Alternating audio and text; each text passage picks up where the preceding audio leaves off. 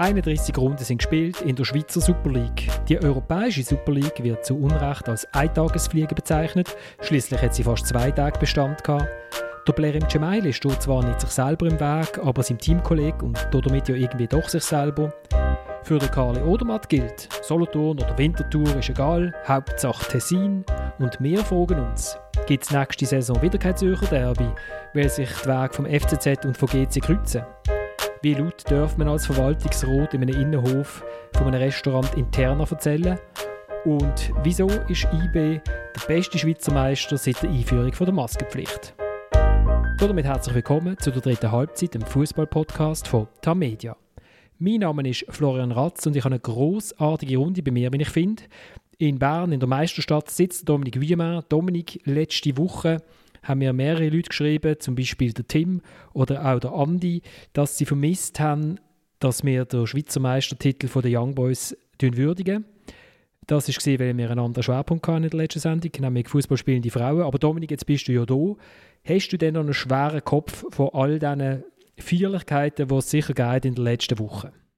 Ja, extrem. Ja, also es war eine anstrengende Woche letztes Mal. Ähm, Nein, also es ist wirklich, ähm, es ist ja wirklich auch, ähm, es ist ja kein Meisterfeier gewesen, oder eine höchst skurrile Meisterfeier. Also ich bin ja schon ein bisschen abgekehrt nach, nach letztem Jahr, als ich in Sion war, äh, wo sie auch schon Geistermeister wurden, aber das Mal hat es alles noch ein bisschen übertroffen, oder? Also es ist wirklich irgendwie so ein bisschen, die Mannschaft hat gefeiert im leeren Stadion, aber ähm, ja, richtig Stimmung hat ja äh, naturgemäß hat keine können aufkommen. Ich meine, es sind ja keine Angehörigen, die dürfen ins Stadion kommen, wegen der Corona-Schutzmaßnahmen. Also es war wirklich sehr speziell gewesen. und dann irgendwie ist man eine Stunde, eine Stunde oder zwei Stunden nach dem Match ist man schon mal ins Büro, das wäre ja schon in normalen Zeiten, so bei, einer, bei, einem Meistermatch wäre das natürlich auch ganz anders.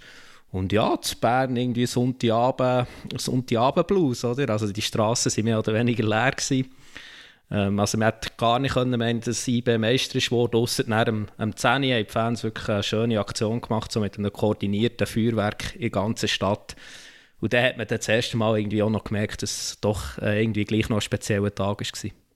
Dann sitzt im Wallis der Textchef vom Walliser Boot, Samuel Burgener. Samuel Dauaro der kann etwas. Äh, ja, der kann etwas. Wir vom Walliser Boden haben ihn gefordert und äh, haben Gehör gekriegt und jetzt spielt er.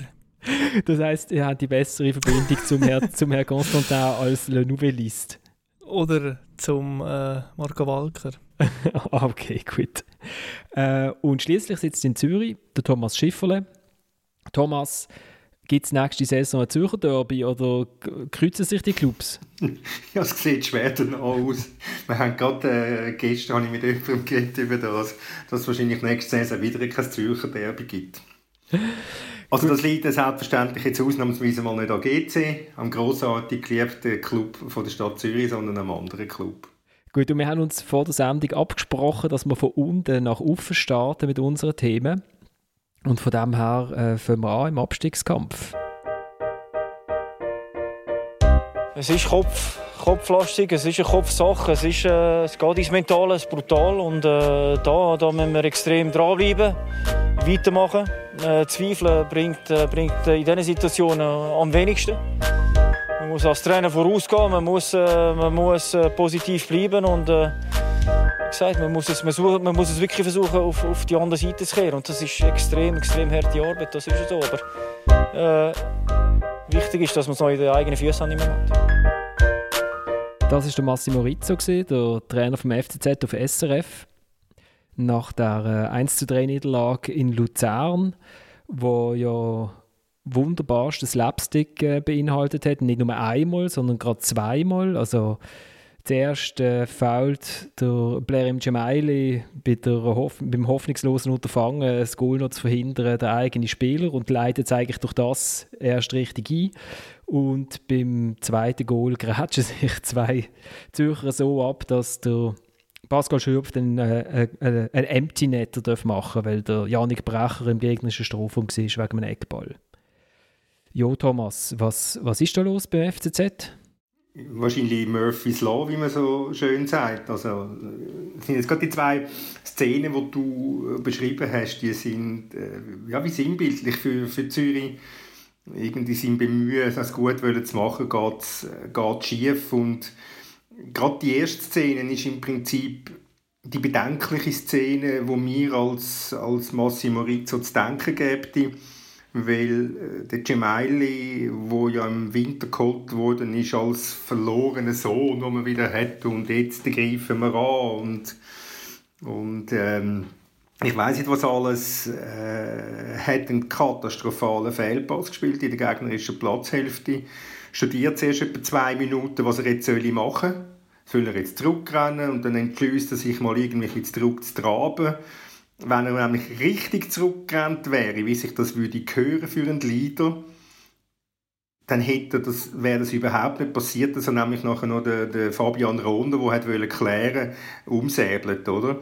Und, und das ist ich glaube, da haben, sie haben schon Sie, das Problem beim FCZ ist, sie haben in jeder Reihe ein Problem. Sie haben in der Innenverteidigung ein Problem, sie haben im Mittelfeld ein Problem, wohin mit dem Cemaili und sie haben vorne ein Problem und das ist ein grosses Qualitätsproblem, das die, wo die Mannschaft hat. Und im Goal, euer Halbs mindestens. Ja, das würde jetzt nicht, da bin ich jetzt nicht ganz einverstanden, da bin ich nicht ganz einverstanden, äh, Samuel, weil natürlich sieht wie im ersten, ich glaube, das erste Goal ist es nicht so gut aus, der Brecher, aber er ist nicht, er ist nicht das Problem von dieser Mannschaft. Er hat die Mannschaft so sehr viel im, im Spiel hineingehabt. Das muss ich zur Ehrenrettung äh, vom, vom Brecher sagen. Wir können später nochmal darauf zurückkommen. Nein, wir können gerade bei dem bleiben. Wenn du, wenn, was hast denn du für ein, wieso, wieso kommst du auf die, zu dieser Einsicht äh, halbes Problem im Goal? Halbes Problem im Goal, will, und das Phänomen zeigst du ja bei anderen Clubs, auch wo Goalies in der Diskussion stehen, zum Beispiel in Sion beim Kevin Fickenscher, wenn Clubs mit dem gleichen Goalie jahrelang immer unkonstant sind, immer irgendwo unten umdümpeln, aber sogar absteigend, dann wieder raufkommen. Ähm, irgendwo ist der Goalie halt äh, verantwortlich zu machen für das, ein Stück weit. Und wenn es ein Goalie über so lange Jahre nicht schafft, ein Club, ein Team zu stabilisieren, ist er für mich Teil des Problems. Was kann denn der Goalie dafür, dass der Nathan ein, ein, ein, ein ja, ich muss aufpassen, was ich sage, einfach nicht in die Mannschaft hineingehört, weil er Qualität nicht hat. Was kann er dafür, wenn der Gemaili seine Pass spielt, wenn der Gemaili sich überschätzt und das Gefühl hat, er müsse alles allein machen? Was kann der Brecher dafür, wenn der Blasch Kramer und der Assan Sisse alles sind ja nicht gute Stürmer? Das Ding ist, man kann es immer umkehren. Also was kann jetzt der Blair im Gemaili um Gottes Willen drin, dass der Janik Brecher ein sehr durchschnittlicher Superliga-Goal ist? Es ist ja wie es das müssen wir nicht gegeneinander ausspielen. Ich sage einfach, okay, der FCZ ist da positioniert, wo man jetzt ungefähr seine Goalie kann positionieren im Ranking der Super League Goalies. Wobei, also, der Brecher jetzt da irgendwie als schuldig auszumachen oder so, finde ich schon eine sehr gewagte Idee. Ja. ja, nicht mal mitschuldig, oder? Es ist ja eine höhere Ebene, oder zwei Ebene höher, besser gesagt. Das fängt ja beim Präsidenten an ähm, ja, wo spezielle ähm, äh, Entscheidungen trifft mit einer sportlichen Führung, ähm, wo, wo ja auch gewechselt hat, aber wo dazu geführt hat, dass man eben irgendwie irgendwelche durchschnittliche Transfers, wenn überhaupt, macht.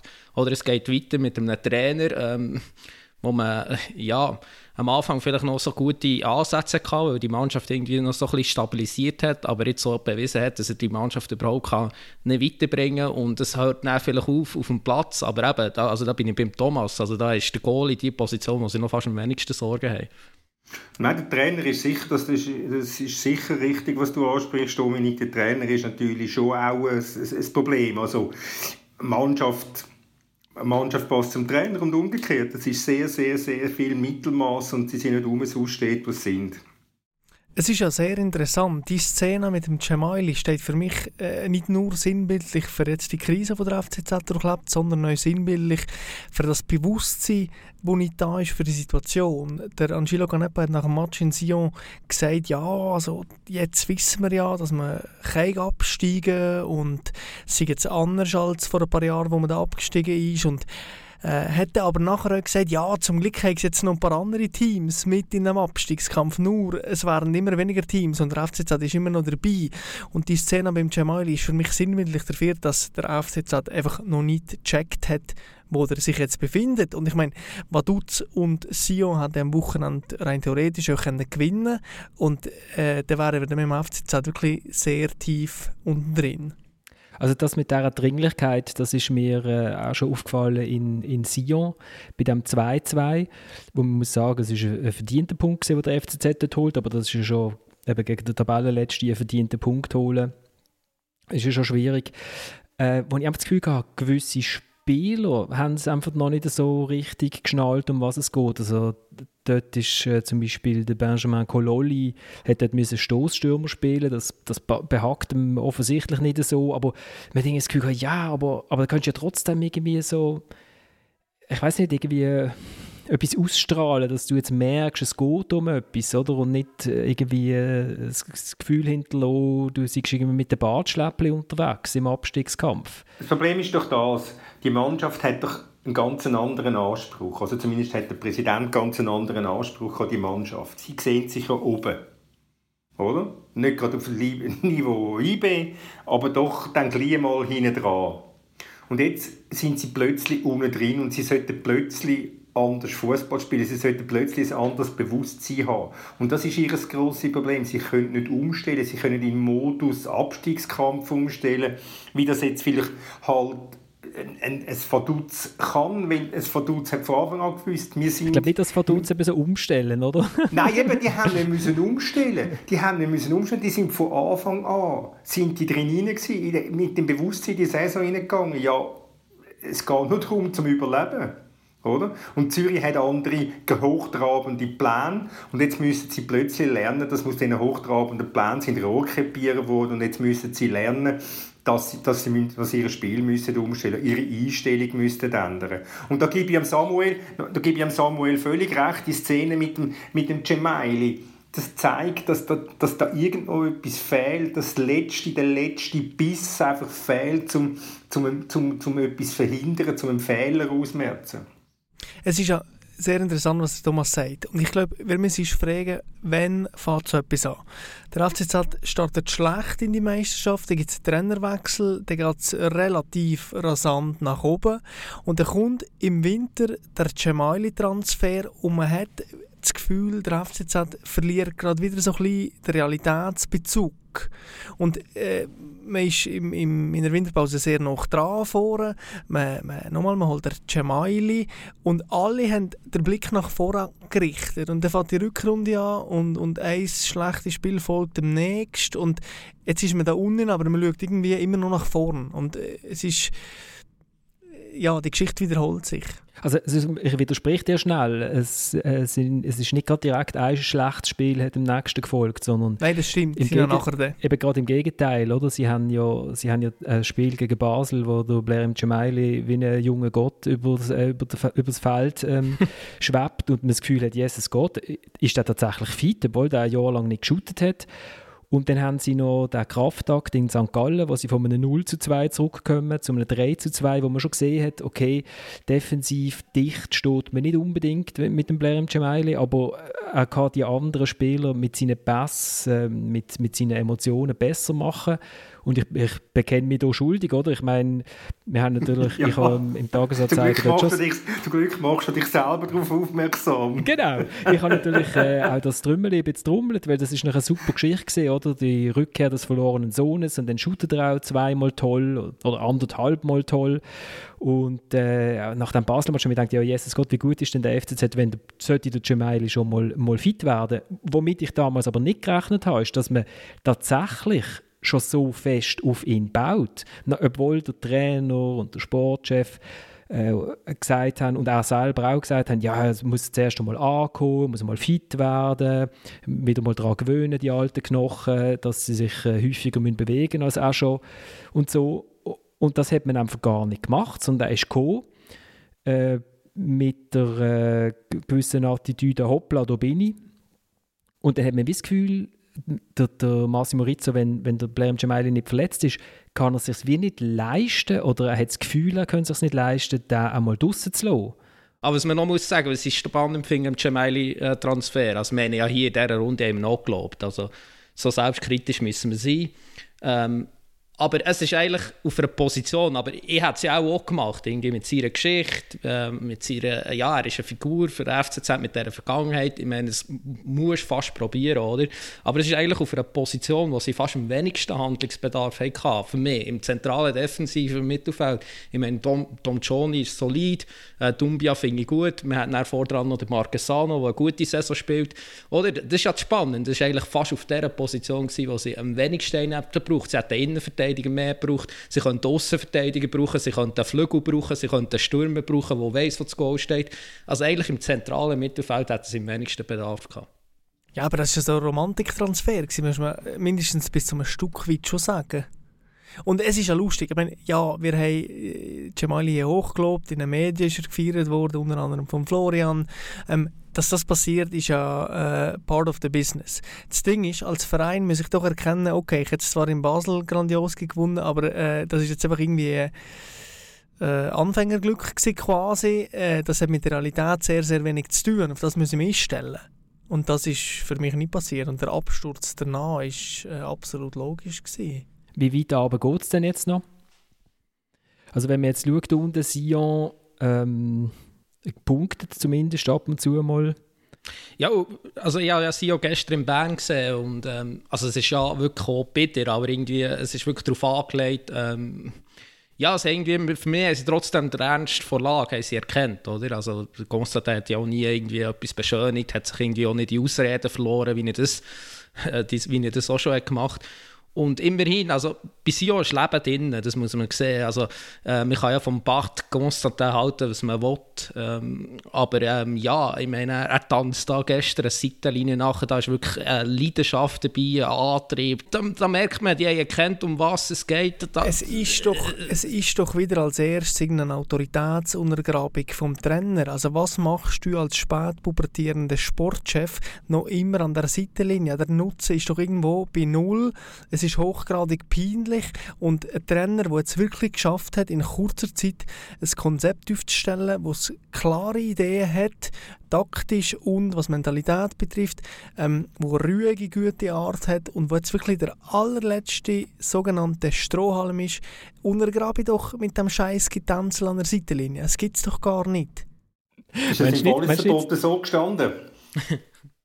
Ich muss noch nachlesen. So Aber meinst du nicht, meinst nicht, der durchschnittliche Spieler vom FC Sion merkt erst, dass Matchtag ist, wenn mindestens zwei Konstantin der Seitenlinie entlang rennen? Also, also weißt du, wie, äh, wo, wo tut er die Autorität untergraben? Also ich meine, als, wenn man Spieler ist beim FC Sion, dann weiß man ja, wie das Ganze läuft. Oder? Dann weiß man, wer zu sagen hat, dann weiß man, wie es zu dieser Trainerwahl Marco Walker ist gekommen. Also ich meine, da gibt es gar keine Autorität zu untergraben. Ähm, ja, ich, ich finde auch, man kann das, man kann das Verhalten, äh, man kann es diskutabel finden, aber ich, ich, was ich einfach dort habe gesehen, gestern in Bern, bei SIO, haben wir wirklich gesehen, die wissen, um was es geht, die wissen, wie viel das da auf dem Spiel steht. Die haben sich auch wirklich dagegen aufgelehnt, gegen die Niederlage. Ähm, es hat außen angefangen beim Constantin Junior und es ist irgendwie auch bis auf den Platz weitergegangen. Ähm, sie sind halt wirklich, halt wirklich eine, eine sehr durchschnittliche Equipe. Sie haben mit hohen Bau probiert, das ist, ist normal jetzt nicht reingegangen, es hat doch gut kommen Aber eben, sie haben für mich tatsächlich den Ernst verlagert. Und der äh, Samuel Burgener Liebling Sandro Taylor sieht halt einfach nicht so gut aus, oder? Ja, es war jetzt nicht der erste Match. Gewesen. Also für ihn ist es relativ hart im Moment, ja. Darf ich noch etwas zu Marco Walker sagen, zum Bart? Ich meine, ähm, Autorität, Trainer, man hat gewusst, wer das man holt. Ich würde da gerne eine kleine Korrektur machen. Ich meine, als ich gelesen habe, dass der Marco Walker kommt, bin ich so ein bisschen erklüpft. Und hat es geheißen, der Marco Walker kennt die Walliser Mentalität, er wohnt jetzt im Oberwallis und so. Und ich habe wirklich gedacht, das ist jetzt so der übliche Schrott, wo die Kommuniqué jeweils begleitet. Und jetzt muss ich aber sagen, ähm, habe ich schon gestaunt, was er angerichtet hat. Ich meine, er hat, und das ist tatsächlich eine äh, Mentalitätsfrage, er hat sehr bewusst ausgewählt, welche Spieler setzt Er hat auf Leo Lacroix gesetzt in der Innenverteidigung, wo jetzt nie gespielt hat. Er hat vorher auf Guillaume Waro gesetzt, wo nie gespielt hat. Auf Gaetan Carlen äh, gesetzt vorher. Auf Goli Fickenscher. Und das zeigt so ein bisschen, dass er auf die Spieler setzt, wo er weiß, okay, mit, äh, die haben eine gewisse Erfahrung, die wissen, um was es geht, die sollten mindestens Leaderfunktionen übernehmen. Und vor allem, das sind Spieler äh, unserer Region oder mit einem gewissen Standing im Schweizer Fußball, wo sich einfach nicht können erlauben hier äh, sang- und klanglos quasi abzusteigen. Das ich würde jetzt mal, ich, ich, ja, bist du fertig oder hast du noch einen Satz? Äh, ich habe noch eine kleine Ergänzung. und er hat, er hat in einem System, wo er gesagt hat, okay, ich muss den Varo spielen und dann brauche ich starke Flanken, hat er den Anto Gürgic geopfert. Immerhin der, ähm, mindestens was das Potenzial Achtung betrifft, ähm, sicher der beste Spieler, auch der, der am meisten Goal geschossen hat bis jetzt, sitzt auf der Bank. Also ist mindestens eine klare Idee. Und noch spannend, das muss ich noch sagen, schnell ein Nachsatz zum Gürgic. Also er ist ja gestern noch reingekommen und für mich war er fast der einzige Spieler, gewesen, der irgendwie immer noch nicht erkennt. Oder er hat schon erkannt, um was es geht. Aber äh, also wenn ich Sio-Fan wäre, dann, dann wäre sein Kurzeinsatz für mich wäre ein Ärgernis gewesen. Also es war irgendwie so ein bisschen schlampig, gewesen, äh, so ein bisschen träge hat mir das Ganze gedünkt. Und ja, vielleicht ist es wirklich so, ähm, ja, dass man, dass man gescheiter auf andere Kräfte setzt jetzt, äh, in Not. Wobei, wenn du den, den Varo ansprichst, Samuel, ich, ob das aus dem Walker seine exklusive Meinung ist, dass man auf den soll setzen soll, wage jetzt ganz leicht zu bezweifeln. Weil ich habe letzten Freitag mit dem Constantin, also mit dem Vater Constantin, dem wahren Constantin, geredet. Original. Original. Äh, Copyright geschützte CC äh, geredet und, und er sagt, ähm, wirft dann hinten Fabio Grosso, dem alten Trainer, vor, dass er gar nie den Effort gestartet habe, den Varo zu integrieren in die Mannschaft. Und das ist ein unglaublicher Fehler, sagt er wortwörtlich, von dem Trainer. Oder? Du, dann siehst du schon auch, dass es ja klar ist, warum jetzt der Varo spielt. Natürlich sagt auch der Constantin, Original Constantin, dass der Varo letztes noch ein, ein Knieproblem hatte und durch das zwei, drei Wochen verloren hat. Aber man sieht doch einfach, man sieht doch einfach was, was der für eine Ausstrahlung hat, wie wichtig das der sei, welchen Respekt dass er in der Mannschaft geniesse. Und es ist ja nicht umsonst, hat er jetzt in, der letzten, in den zwei Spielen vor dem Match gegen IB, gegen Zürich und gegen Servet, gegen Servet zwei Goal geschossen und er ist im Prinzip in Genf ist er, ist ja der Matchwinner gewesen, weil er noch zwei Goal aufgelegt hat, vorne fertig. Ja, und beim 2-2 gegen die FCZ äh, leitet er auch noch das äh, zweite Goal ein, das erste schießt er, ja. Und weißt du, ich meine, Constantin, äh, klar, wenn der Constantin sagt, dass er Wara soll spielen, dann spielt er, völlig unabhängig vom Trainer, aber man kann es auch sehr äh, banal halten. Also ohne Waro hat es jetzt überhaupt nicht funktioniert, jetzt kann man es ja mindestens mal probieren und das macht der Marco Walker.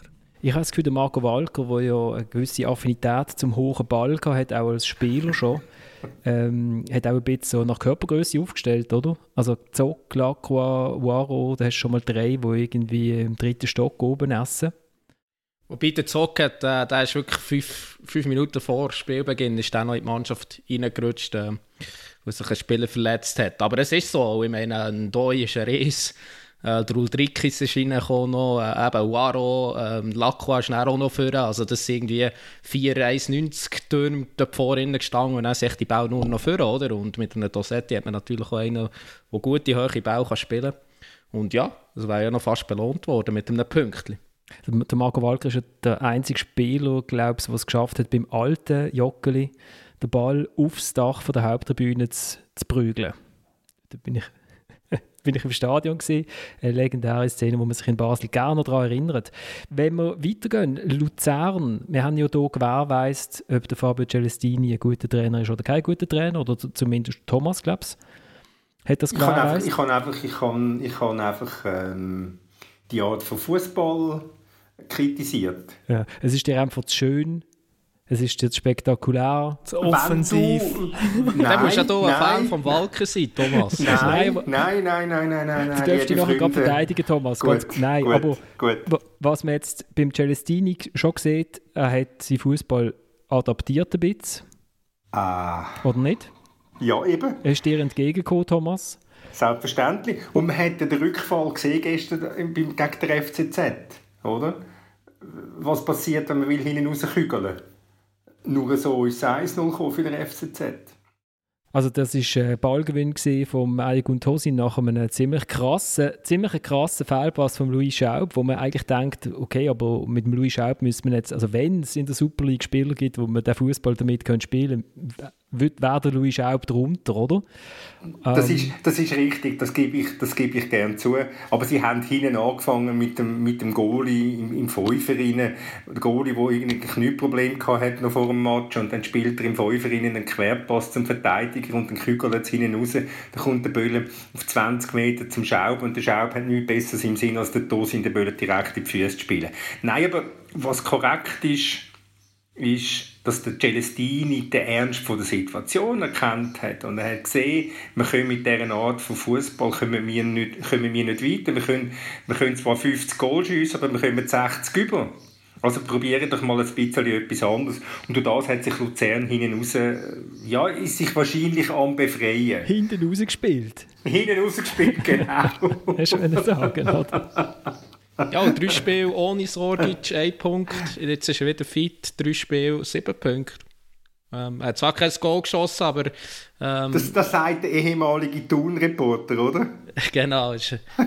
Nein, aber Dominik, man müsste dir zu gut halten, du hast das prognostiziert. Also, dass es mit dem Sorgic wieder besser wird. Genau. Ich weiß nicht, du haltest aber keine Anteile am Sorgic, oder? nein, nein, nein, nein. Aber äh, ich finde einfach, also, man muss jetzt nicht erkennen sein, dass man sieht, das ist, äh, das ist für die Superliga ein äh, überdurchschnittlicher Stürmer, weil er eben auch spielerisch äh, einiges auf dem Kasten hat. Er kann eben auch wirkungsvoll sein ohne Goal. Und ähm, ja, das zeigt ja. Siehst du, für das hat der FCZ den Blasch Kramer und der Rossan Sisse. Im, Im Wallis habe ich aber den Blasch Kramer schießt den Goal ähm, wie ein richtiger Topscorer. Quatsch, es war gegen IB. Gewesen so schlecht. Unter der Woche, ich bin ja dort, ich bin ja dort im Stadion, gewesen. es war gegen IB. Gewesen. Übrigens, da, ein Spiel, wo ich das Gefühl habe, wo richtig, richtig das schlechteste Mögliche hat also das Spiel hätte nicht schlechter können laufen für den FCZ wie, wie das Spiel. Also die Berner sind auf den Platz gekommen, ähm, noch schockiert durch die Verletzung vom Lustenberger noch der, der Seoane hat nachher noch gesagt, ja, Leistungsabfall nach dem Titel, dann der Schock von, der, von dem Achillessehnenriss, wo der Captain monatelang wird ausfallen die sind richtig nicht gut gesehen und der FCZ holt A keinen Punkt, obwohl er müsste, sieht aber B gut aus. Also es ist absolutes Gift. Also die Kombination absolutes Gift. Wenn du gut aussiehst und holst Punkte, dann hast du Punkte gegen den Abstiegskampf, alles super. Aber dann kommt wieder der Benjamin Cololi und sagt nachher, ja, wenn wir so weiter shooten, müssen wir uns keine Sorgen machen in der nächsten Woche. Und ich gedacht, doch genau, wenn du so shootest, musst du Sorgen machen. Vorne machst du sie nicht, hinten bekommst du sie ganz billig. Und so haben sie es dann auch in Luzern gemacht. Aber jetzt sind wir wieder beim FCZ zurück, kann ich gar nicht wählen. Nein, ich habe ich, ich, ich hab schon gedacht, was du gesagt hast, so richtig schlecht. Mhm. Habe ich gedacht, machst du die Überleitung zu St. Gallen gegen Vaduz. genau, ich wollte sagen. ähm, St. Gallen gegen Vaduz. Wir haben, wir haben Shotmaps zusammen angeschaut, gell, Thomas, von St. Gallen. Ähm, St. Gallen schießt einfach unglaublich viel aufs Goal und ich glaube, die Hälfte der Schüsse könnten sie sich einfach sparen, weil die Wahrscheinlichkeit so klein ist, dass der Ball reingeht. Das also für, ist die ist, ist für die erste Ballfänger erfunden worden. Ja, genau. Die haben, die, die haben das Netz da hinter dem Goal. Und, äh, es ist ja, und, und dann schaue ich die Zusammenfassung von dem Spiel gegen Vaduz und denke, ja genau so, das so jetzt müssen passieren. Der Vaduz muss eigentlich den Ball selber ins Goal legen, damit er dann halt einmal reingeht.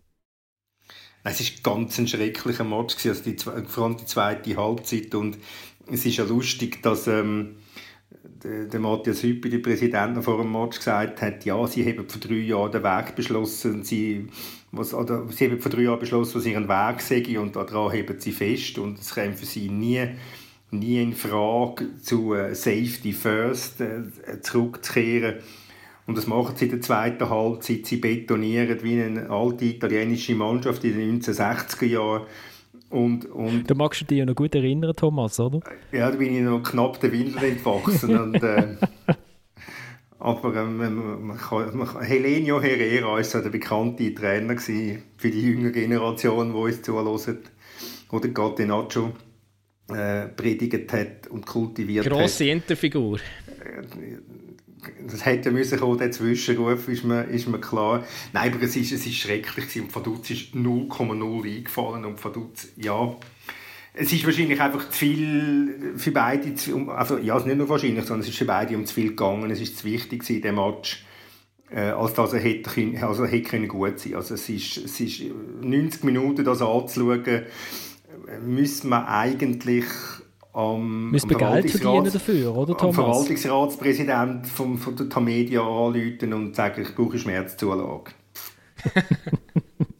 Es ist, ich finde es aus Erwarten Peter Zeidler noch interessant. Jetzt der Abstiegskampf. Wir haben ja bald mal erkennt, nach einem sehr guten Saisonstart, dass es für St. Gallen schwieriger wird.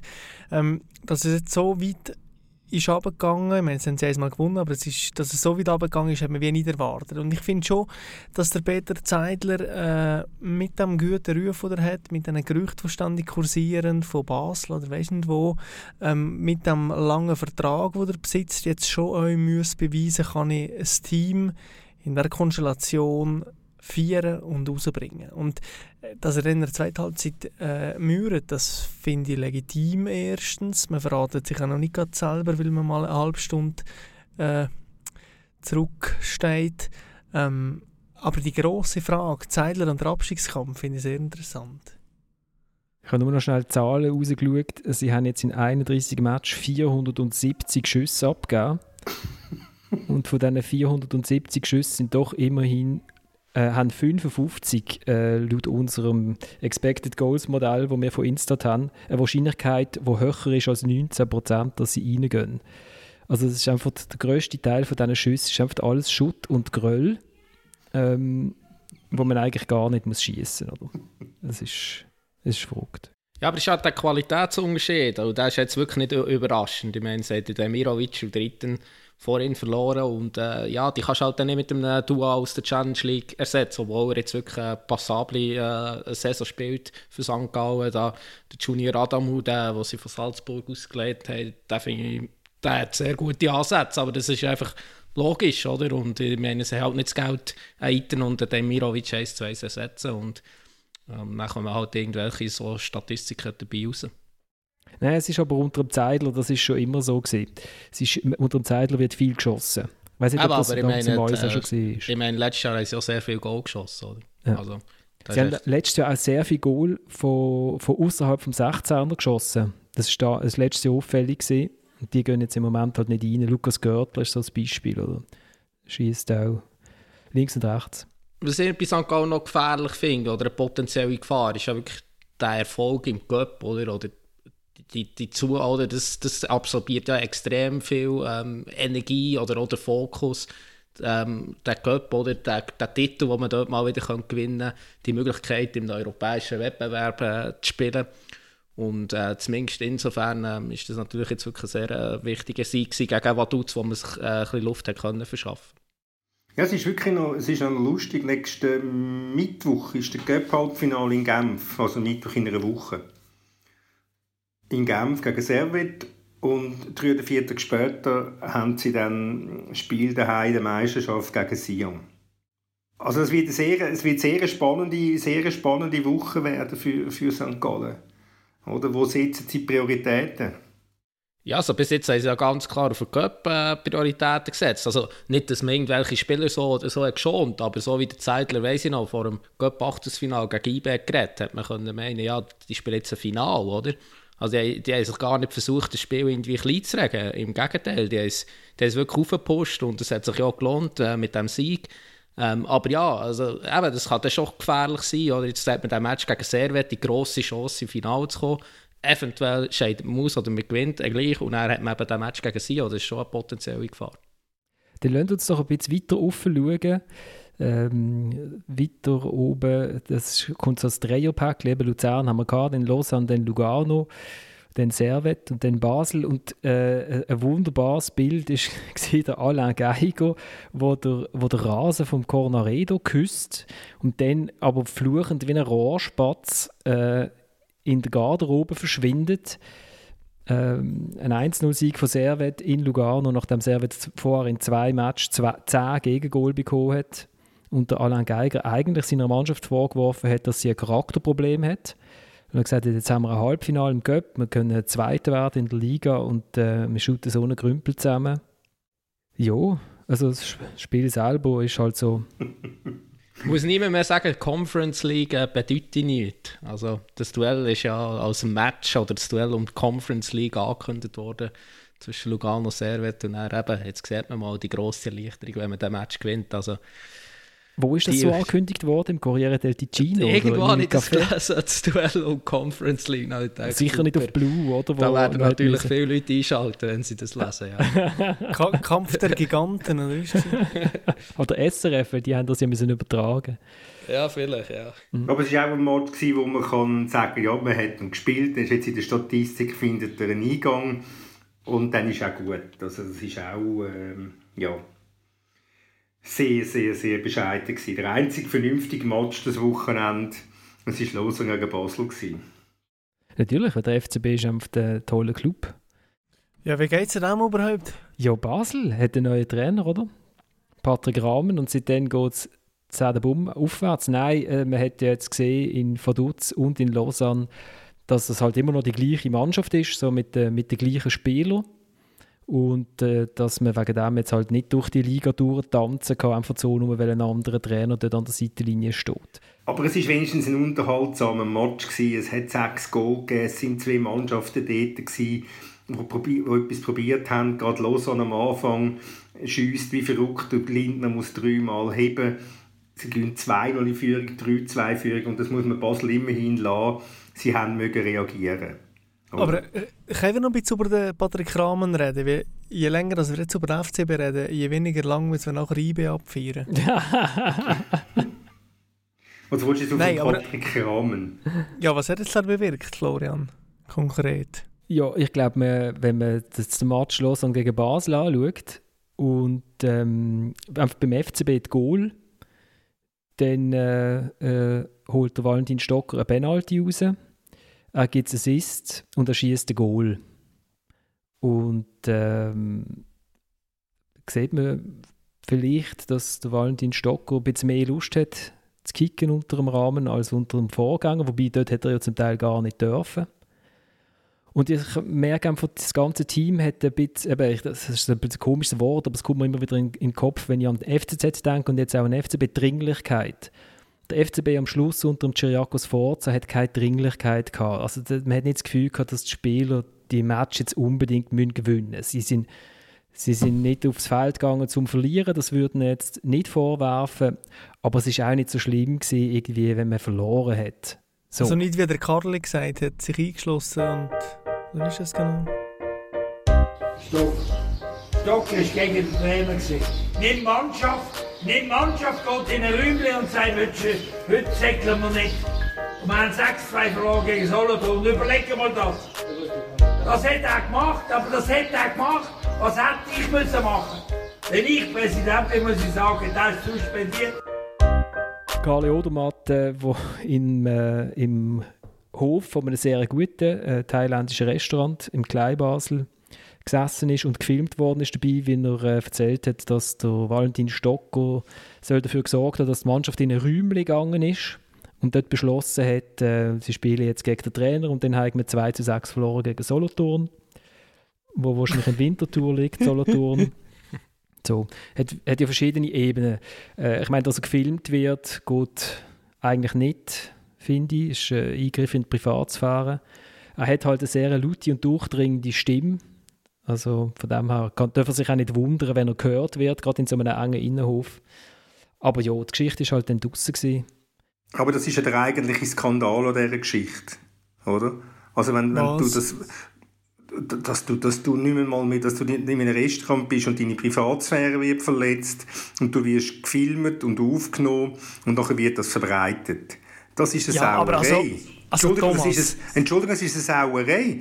Ich meine, man, könnte ja, man nimmt ja dich nicht einfach irgendwo auf, wenn du in, in Brig oder in Fischb oder ich weiss nicht wo bisschen in der Gegend rum schlagen und, und, und nachher Zeugs erzählen über den Chefredakteur vom Walliser Bot oder über, über, über Kollegen von der, vom Tagesanzeiger, ehemaligen oder von der NZZ und dann wird das verbreitet. Das geht einfach nicht. Ja, aber also Thomas, wir müssen schon da anfangen, wo das Problem ist, nämlich dass eben jemand unserer quasi Clubführung äh, irgendwo umkalalt im rechten Ton in der Öffentlichkeit über seine Angestellten. Also ich glaube, da fängt das Problem an. Und wenn ich irgendwo zu Fisch bin, Beiz gehe, ich auch probieren, so loyal zu sein und, und so gescheit zu sein, dass ich nicht über meine Vorgesetzten ablästere.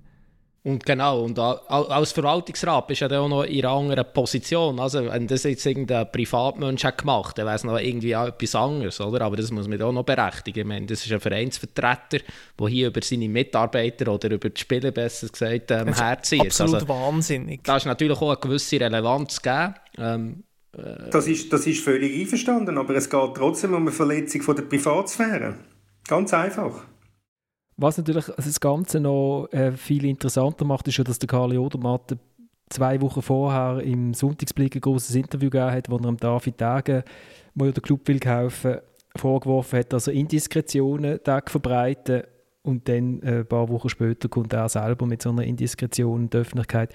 Ist natürlich, äh, ja, alles ein bisschen... Es ist wirklich, ich habe einen kleinen Sprung in die Literatur von Michael Bulgakov, äh, Meister und Margarita gelesen, vor zwei Monaten, und da kommt der Teufel auf Moskau. Sehr empfehlenswert übrigens, ja. Sehr empfehlenswert. Er kommt der Teufel auf Moskau und bringt alles durcheinander und die Leute fangen total an zu spinnen und niemand weiss mehr, welchem trauen und was glauben und mir kommt wirklich vor, als das in Basel also, äh, ein Teufelsring ist, der einfach alle zusammen verrückt macht und niemand mehr ist bei Sinnen. Aber ich gebe jetzt mal noch Prognosen ab, dass der Herr Burgener weiterhin die nächsten Jahre wird Präsident bleiben weil der David Degen im Vergleich zum Burgener ein Leichtgewicht ist.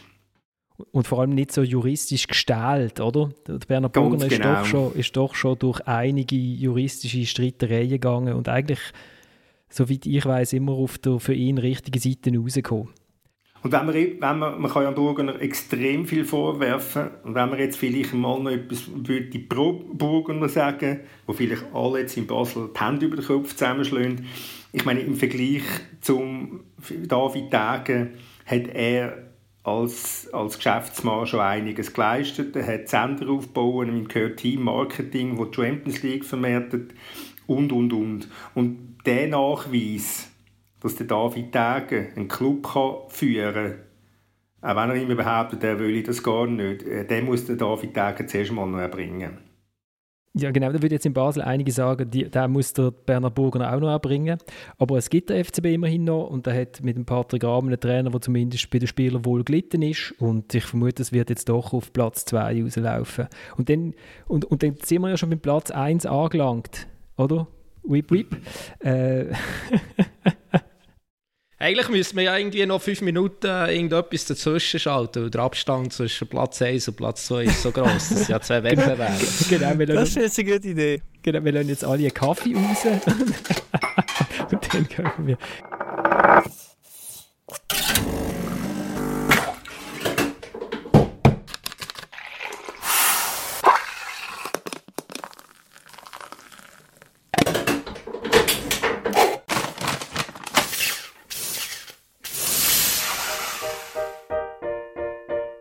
Wie ich schon erwähnt habe, jedes Jahr schreibt ein paar äh, spezielle Geschichten. Sicher die von Sandro Lauper, wo nach langer, langer Verletzungszeit so äh, können zurückkommen äh, und, und sofort auch Impuls der Mannschaft setzen. Dann sicher auch äh, Bestätigung von einigen äh, von, von paar Spielern wie Felix Mambimbi oder das Erscheinen von Fabian Riede. Das sind sicher spezielle und wertvolle Signale auch äh, für, für uns, die auch extrem auf den Nachwuchs schauen.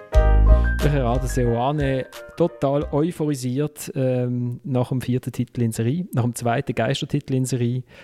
Dominik, warum ist das eine tolle Mannschaft? Ja, ähm, ja, also es ist, es, es, fährt, es fährt wie so oft, äh, muss man sagen, ähm, oben, oder? Ähm, beim, beim Sportchef, äh, beim Christoph Speicher, ähm, mit seinem Team drumherum, ähm, wo einfach eine klare Idee hat, oder? Auch wo mit einem Trainer, der einbezogen ist in das Ganze. Und ja, die klare Idee, dementsprechend werden eben Spieler ausgewählt. Äh, sie werden nicht irgendwie, wie zum Teil in Basel, jetzt geholt, weil jetzt der Trainer gerade dort im Amt ist und der irgendwie findet, ja, der könnte jetzt noch brauchen.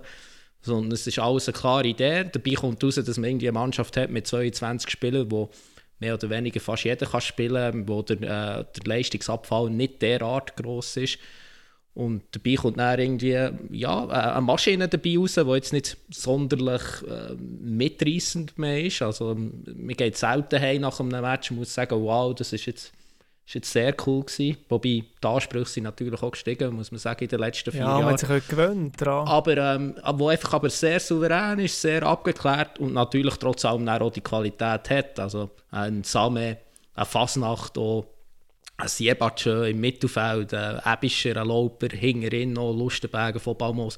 Also es sind eigentlich auch sehr viele überdurchschnittliche Spieler, ähm, einfach, ja, wo einfach äh, deutlich besser sind als der Rest der Liga.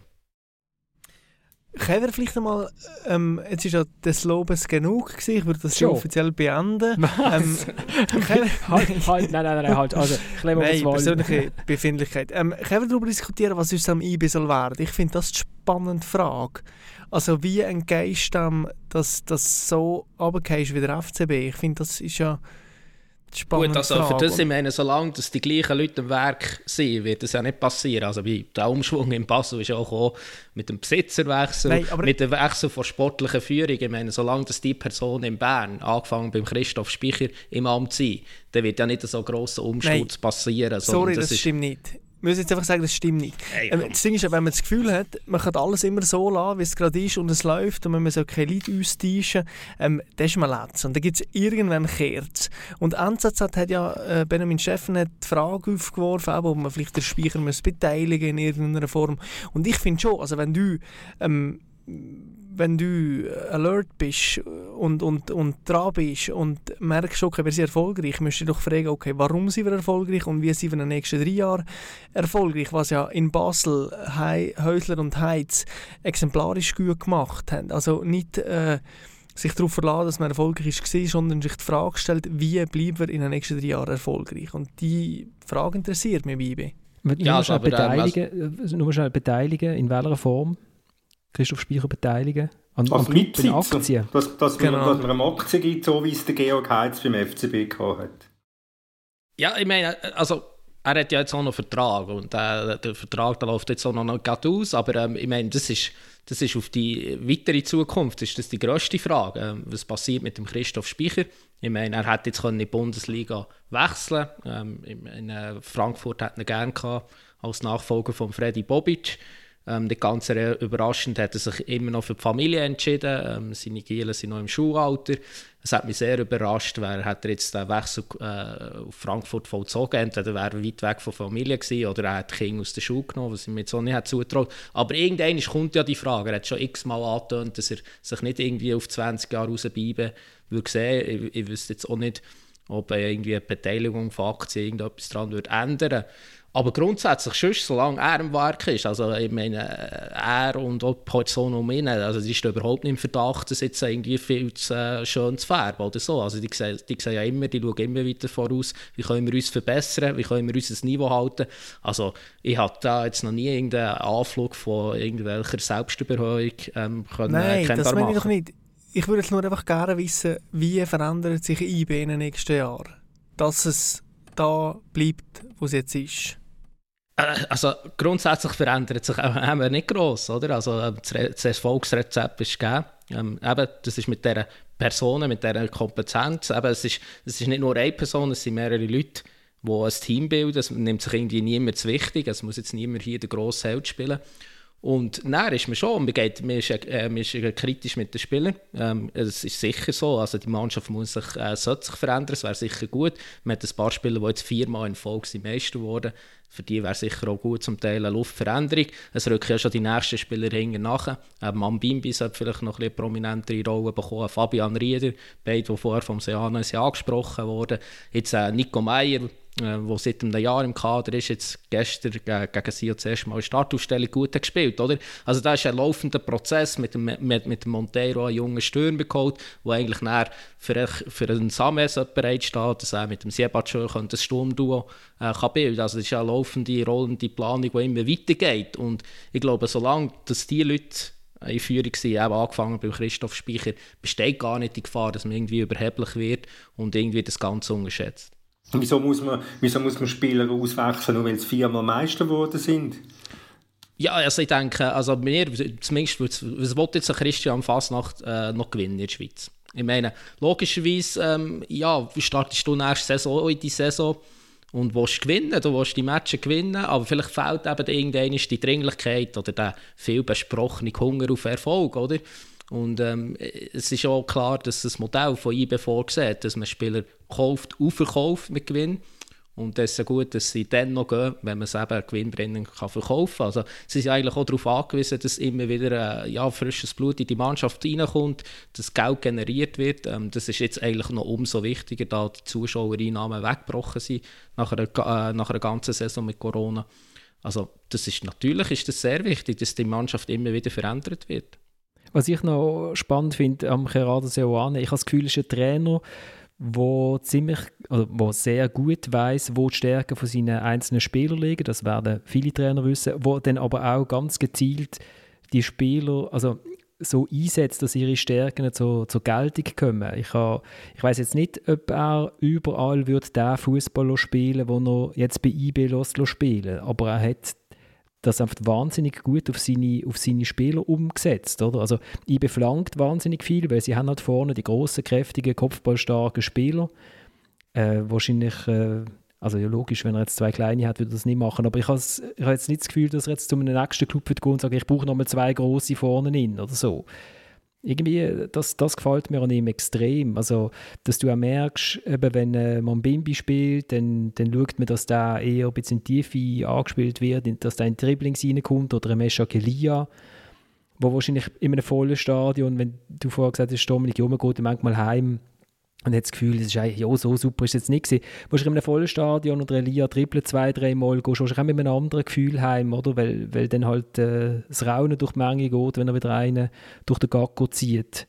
Aber das ist mir jetzt eh zu apathisch, Florian. Ich meine, also, du suchst ja als Trainer, wenn du das Mitspracherecht hast bei Transfer, die Spieler, die in das System passen, wo du schon hast. Also du holst Hefti, Sibatschö, wo, wo exakt wieder da drin passen. Also es ist so ein bisschen die Hühn- und Ei-Frage. Also welches System habe ich und welches will ich spielen? Es ist wie so, also...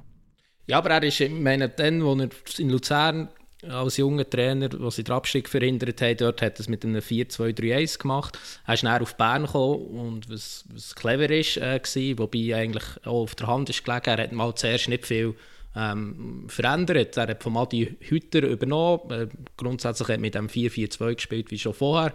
Er hat sicher ein paar spielerische Elemente ähm, reingebracht. Das war vielleicht ein weniger Sturm und Drang. Dafür ähm, äh, ja, ein bisschen abgeklärter. Und so hat er das weiterentwickelt. Und jetzt grundsätzlich spielt man da immer oder fast immer in dem 4-4-2. Äh, gerade am Anfang von seiner Zeit in Bern hat er doch noch mehr hin und her gewechselt. Aber ich meine, die Situation im Sturm ist irgendwie, auch, äh, irgendwie zeigt ja auch ein bisschen, wie er funktioniert. Also irgendwie würde man ja meinen, wir müssen doch jetzt den Same und den Siebat schon zusammenbringen, weil die, weil die zusammen schon so viel Goal haben geschossen Aber dagegen hat sich sehr lange gewehrt, weil er hat eben gefunden, ja, unsere Art zu Fußballspielen braucht es eben neben dem grossen Stürmer, braucht es einen kleinen, einen wendigen, der in, in die Räume hinein kann und ähm, so ist jetzt eigentlich immer der Elia und Mambimbi zum Zug gekommen. Er hat es jetzt das letzte Mal, das erste Mal von Anfang an mit beiden probiert. Es war okay gegen Lugano, bei dem Spiel, wo sie meisten sind worden. Aber es zeigt ja eben, wie, der Punkt, den du ansprichst, dass man wirklich schaut, was habe ich, ähm, wie kann ich das einsetzen, gewinnbringend. Ich, ich, ich hoffe einfach, dass IBE zwischen mal, IBE zwischen mal einen Fehler macht, damit es ein bisschen weniger langweilig ist an der Spitze vorne. Ja, das wäre wirklich Ja, es wäre sehr schön. Ich meine, also, es ist wirklich, also ich finde das überhaupt nicht gut, die Entwicklung. Also, Nein, also es, ist so, es ist so, wie ich habe gestern Abend zufälligerweise so ein Meisterporträt auf Blue gesehen. Gut, ich habe jetzt vielleicht IBE nicht mehr viel dafür, aber es ist so gnadenlos langweilig gewesen. Das ist, IBE ist so gnadenlos langweilig übergekommen, so brav und konzentriert, so ja, konzentriert, ja, nichts Falsches zu sagen und all seine brav ihrem Vereinsanzügel gehockt. Es ist, ja, es ist äh, nicht empfehlenswert. Das muss also niemand, wenn es zufälligerweise sieht, muss also niemand schauen. Aber das ist, also das ist ja wirklich eine Gefahr. Und äh, man kann jetzt natürlich noch sagen, ja, das ist wegen, wegen der Pandemie oder dass Menschenansammlungen momentan eh nicht gefragt sind. Eine gewisse Auslas Ausgelassenheit, die Menschenmenge sowieso nicht. Oder ist es eben gleich schon eine gewisse Gleichgültigkeit, weil man jetzt viermal in Folge ist Meister geworden Äh, so langweilig wie das Jahr ist es wirklich noch nie gewesen. 28 Punkte, das ist ja wirklich eher. Sie können nichts dafür, aber ich glaube, das schadet wirklich am Produkt und ich bin gespannt, wie sich das nächste Saison entwickelt. Vielleicht am Anfang werden die Zuschauer sagen, juhu, wir können wieder ins Stadion, es wird vielleicht irgendetwas entstehen, aber mir denke, das ist schon gefährlich, es ist auch gefährlich für IBE, dass sie so ohne Herausforderer sind, oder? Also das, das, das ist einfach nicht gut, das ist nicht gut für die Spieler, die nicht gefordert werden, das ist nicht gut für das Produkt, weil ich meine, äh, ja, klar, um Platz 2 bis 10 ist noch einigermaßen spannend, aber eigentlich grundsätzlich schaut man ja Fußball zum schauen, wer ja äh, Meister kann werden, oder? Und wenn das so klar ist, ist das eigentlich nicht gut. Ich wollte noch schnell eine Kritik vielleicht an den Berner Medien äh, anbringen, weil äh, in Basel haben wir das äh, acht Jahre lang erlebt, dass, äh, dass man immer Meister geworden ist. Und dann äh, hat es ja eigentlich auch keine Geschichte gegeben. Man ist ja dann auch irgendwie mal 10, 12, 13, keine Ahnung, wie viele Punkte vorausgesehen. Und trotzdem hat es immer irgendetwas gegeben, wo eine Polemik darum entstanden ist. Äh, der Urs Fischer ist auf Paris gegangen und hat nicht gegen Paris Saint-Germain gewonnen. Langt der noch als FCB-Trainer? Oder ich weiß auch nicht. Oder wir haben, es hat drei Matches gegeben, wo man nur zwei Goal geschossen hat. Ist das nicht furchtbar langweilig? Oder ja, letztes Mal auf Twitter ja. gesehen, irgendwie der, äh, ja, das sind äh, Leserkommentare oder so, sich über äh, die Schossauswertung von äh, Mohamed Salah hat ausgeladen. Also. Genau, genau. Der Mohamed Salah trifft das Goal nicht. Was ist denn das für eine Flute? Ja, damit es aber nicht langweilig wird in Basel, haben ab und zu den Trainer ausgewechselt. Genau, ja, aber es ist, es ist ähm, es hat ganz Haufen merkwürdige Scheindiskussionen gegeben, einfach damit, weil da irgendwie damit irgendetwas gelaufen ist. Warum gibt es denn das in Bern nicht? Die kleinen Geschichten, die man dann so hochstilisiert hat, mit dem, mit dem Murat Yakin, der ja monatelang von der Kampagne begleitet wurde, oder die Raul Bobadilla-Geschichte, äh, mit der Limonade und so. Es war schon mehr los. Gewesen. Also IBE interessiert mich jetzt schon absolut null. Was war bei der Limonade? Gewesen? Ich weiss nur, dass er in du meinst, du meinst Limousine? Lim ich glaube, es war keine Limousine. ich erinnere mich an einen Satz glaube im Blick, wo der Raul Bobadilla in seinem Haus ist, äh, quasi paparazziert wurde und da ist das Detail äh, rausgekommen, dass die äh, Klicken, da alle am Limonade trinken war. Also ja, ja, erst gerade mal eine Geschichte gehört von Raul Bobadilla. Er war ja vorher noch ähm, zu Bern ja oder? Und ähm, ja, also er ist da äh, äh alles andere als, äh, als Vorzeigeprofi. Ist er, ähm, ist er aufgefallen mit irgendwelchen Psycho vor Ort, wo man kann Geld gewinnen kann, wo man aber unbedingt, nicht unbedingt immer so hergehen als Fußballprofi. Vor allem das hat er in Basel beibehalten und nachher in der Bundesliga auch. Genau, und also, ich glaube, der Freddy Wickel, der dann Sportchef war, der hat alle Hänge voll zu tun gehabt, irgendwie die, die Löcher wieder ähm, zu füllen, die da der Bobadisch hat aufgerissen. Und mir ist, glaube ich, schon Gott eine Frage in Bern, wo, wo sich dann ähm, der FC Basel erdenklich hat gezeigt und dann hat geholt, oder? Also das spricht aber, zumindest für ja, deine These, Jetzt reden wir schon wieder über Basel, aber jetzt reden wir schon wieder über Basel und wir haben doch jetzt über darüber reden, was IB spannend machen Eben, den Bobadilla zurückholen. Bobadilla zurückholen. Flor, äh, Dominik, jetzt bist du schon sehr stark ausgewichen. Also es geht ja darum, dass der FCB in diesem ganzen Erfolg sich irgendwie ein Charisma bewahrt hat wirklich noch so eine Lebendigkeit, Diskussionen, Irritationen und am Schluss ist man dann gleich Meister geworden. Und ich glaube, das ist eine der Gefahren bei IB. Ähm, und darum sage ich, wie erfindet man sich als IB neu? Die Frage muss man sich stellen, weil es ist ja schon ähm, cool und erfolgreich, aber ein derart charismaloser Club wie IB ist mir das schon länger nicht mehr begegnet. Aber, sorry, also, also das, ist ja doch, das ist doch jetzt wirklich Bullshit, oder? Also, was, was soll jetzt, äh, was soll jetzt IB? Also, was jetzt plötzlich anfangen sagen, ja, wir machen jetzt hier Fehler, wir holen jetzt dort irgendeinen, oder? Oder es hat sich vielleicht auch mal irgendwie Konkurrenz, vielleicht auch Konkurrenz im Rhein fragen und schauen, dass man irgendwie wieder konkurrenzfähig wird, oder? Ja, also ich meine, also, was, was soll jetzt IBE machen? Logischerweise gehen sie ihren Weg weiter, der erfolgreich ist, also, und das zeichnet sich ja aus, dass es absolut vernünftige Menschen sind, wie ein Christoph Speicher, wie ein Gerardo Seane, ähm, ja, was soll jetzt der? Soll jetzt der plötzlich äh, sich völlig untreu werden und der Seitenlinie das Rumtanzen über einen Schiedsrichter fluchen und irgendwie noch einen Spieler beleidigen? Ja, es ist vielleicht alles äh, relativ glatt, aber es ist irgendwie auch bodenständig, es ist fair, es ist sympathisch, es ist eben eine schöne Art, dort zu gewinnen. Ja, bodenständig ist ein furchtbarer Begriff, aber Nein, ja, nein, aber Samuel, Walliser, Samuel, genau. du, du, du greifst ja den Falschen. Also, also die Geschichten sind ja in, natürlich sind gewisse Geschichten sind in Basel von innen gekommen, aber ganze Haufen sind halt auch von außen gekommen. Wieso kommen denn die in Bern Ja gut, äh, Florian, also du kannst... wirklich nicht, oder? Äh, kann- ja, also, wenn, wenn ich sie wüsste, dann würde ich sie schon schreiben. Aber du, du kannst es gerne, du kannst es gerne noch probieren. Du kannst wie gerne zusammengraben, ob du irgendetwas findest. Ähm, Das ist in Basel super. In Basel musst du nicht graben, in Basel leckt alles raus. genau, also jetzt vor allem sowieso, ja, genau. Okay, also wir werden nicht. Nein, aber eben genau. Wir haben es ja auch schon mit, mit den Ansprüchen gehabt. Und vielleicht steigen die ja jetzt dann auch mal in Bern, dass dann eben auch mal Diskussion kommt über den nächsten Trainer, warum dass er nicht die, die Conference League gewonnen hat oder so. Ja, also ich meine, das ist alles schon im Gang. Also eben, es- zeigt sich ja auch, wie, der, wie, die, wie die Meisterschaft äh, zur Kenntnis genommen wird. Also vor vier Jahren noch, 26. ähm, April ist das gewesen, zwei Tage vor dem grossen ersten Meistertitel nach 32 Jahren. Ja, da hat man sich ja gar nie so Diskussionen geträumt. Und jetzt vier Jahre später ist es irgendwie ganz normal, dass man Meister wird. Irgendwie ein Alt äh, im Cup Achtelfinal gegen St. Gallen. Naja, ist, ist schon fast wieder eine halbe Krise, zumindest äh, so ein bisschen bei gewissen Fans. Also das ist ja die Gefahr. Und ich meine, die Gefahr, die kennt jeder Serienmeister und die, die wird jetzt nicht kleiner werden, oder? Also die Ansprüche, die werden weiter steigen. Ich habe jetzt gerade die Zeit vom Kick, nicht, nicht vom Kicker, vom Bild offen. Und weil der Kicker berichtet hat, dass der ähm, Julian Nagelsmann wird Trainer bei Bayern München. Äh, dann geht der Flick als Meistertrainer geht möglicherweise zum DFB. Der Trainer in Augsburg ist entlassen worden.